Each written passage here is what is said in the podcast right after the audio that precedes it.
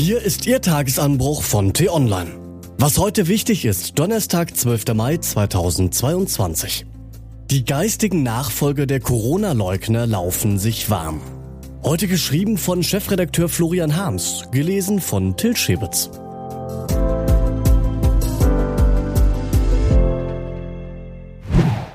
Der Krieg beginnt Deutschland zu spalten.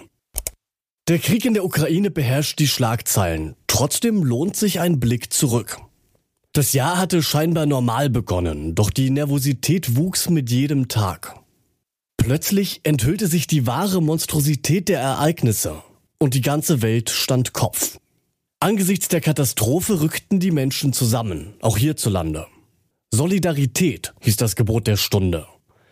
Die Bereitschaft, auch persönlich Opfer zu bringen, war allgegenwärtig. Wir durchlebten eine beängstigende, aber auch berührende Zeit.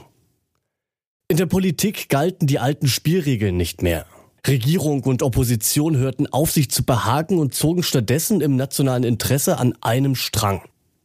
Und auch in den Redaktionen spürten wir Journalisten das schier unerschöpfliche Bedürfnis nach Information und Orientierung. Ja, es waren außergewöhnliche Zeiten. Doch dann kam der Mai und mit der Einsicht war es vorbei.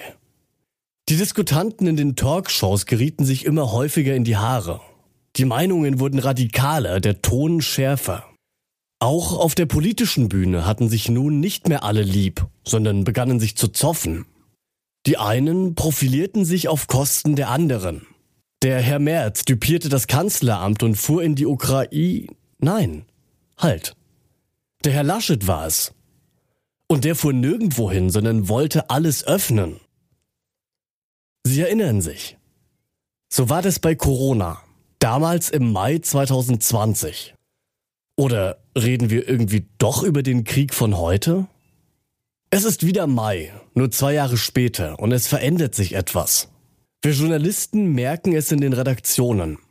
Das Interesse vieler Leserinnen und Leser nimmt ab. Der Krieg geht weiter, aber Irgendwann kann man es nicht mehr hören. Das ist der Gang der Welt. Jede Aufregung findet ihr Ende.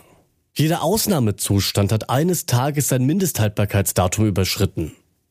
Es ist ein grundsätzlich segensreicher Mechanismus der menschlichen Natur, der uns davor bewahrt, in permanenter Übererregung zu verharren und uns dabei zu verschleißen. Aber auch noch etwas anderes ist am Werk. So wie damals bei Corona verschwinden nun auch beim Krieg in der Ukraine allmählich die vielen Fragezeichen aus den Köpfen.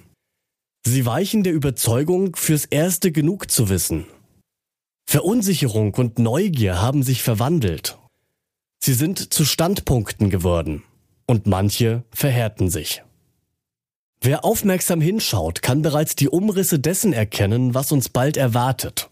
Und es ähnelt der Covid-Vergangenheit. Erinnern Sie sich, wie das damals war? Randgruppen formierten sich und traktierten die Gesellschaft mit ihrem Geschrei, bis man meinen konnte, wir lebten in einer Großgemeinschaft der Corona-Leugner. Die Bewegung wurde zu einem Sammelbecken. Es ist leider keine gewagte Prognose. Das kann sich nun wiederholen. Putin-Versteher, friedensbewegte Politik-Esoteriker, profilneurotische Professoren und Fans der AfD brauchen nach einer Schnittmenge nicht lange zu suchen. Das sind die geistigen Nachfolger der Corona-Leugner. Und sie laufen sich jetzt warm. Was heute wichtig ist. Der wichtigste Termin hat heute nichts mit den Querelen auf der Erde zu tun, sondern mit dem Geschehen sehr viel weiter oben.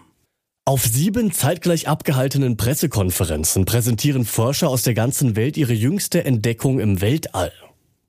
Denn mit dem globalen Teleskopnetzwerk Event Horizon haben sie das Zentrum der Milchstraße beobachtet und dort anscheinend Bahnbrechendes gefunden. Finnlands Präsident Sauli Niinistö will seine Position zum möglichen NATO-Beitritt des Landes bekannt geben.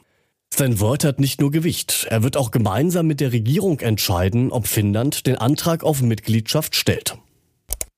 Und am Weißenhäuser Strand im schönen Ostholstein steht ein noch schöneres Luxushotel.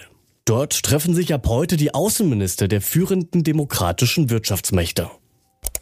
Diese und andere Nachrichten, Analysen, Interviews und Kolumnen gibt's den ganzen Tag auf t-online.de. Das war der T-Online-Tagesanbruch vom 12. Mai 2022, produziert vom Podcast Radio Detektor FM. Den Tagesanbruch zum Hören gibt es übrigens auch auf Spotify. Einfach nach Tagesanbruch suchen und folgen. Ich wünsche Ihnen einen frohen Tag. Ihr Florian Harms.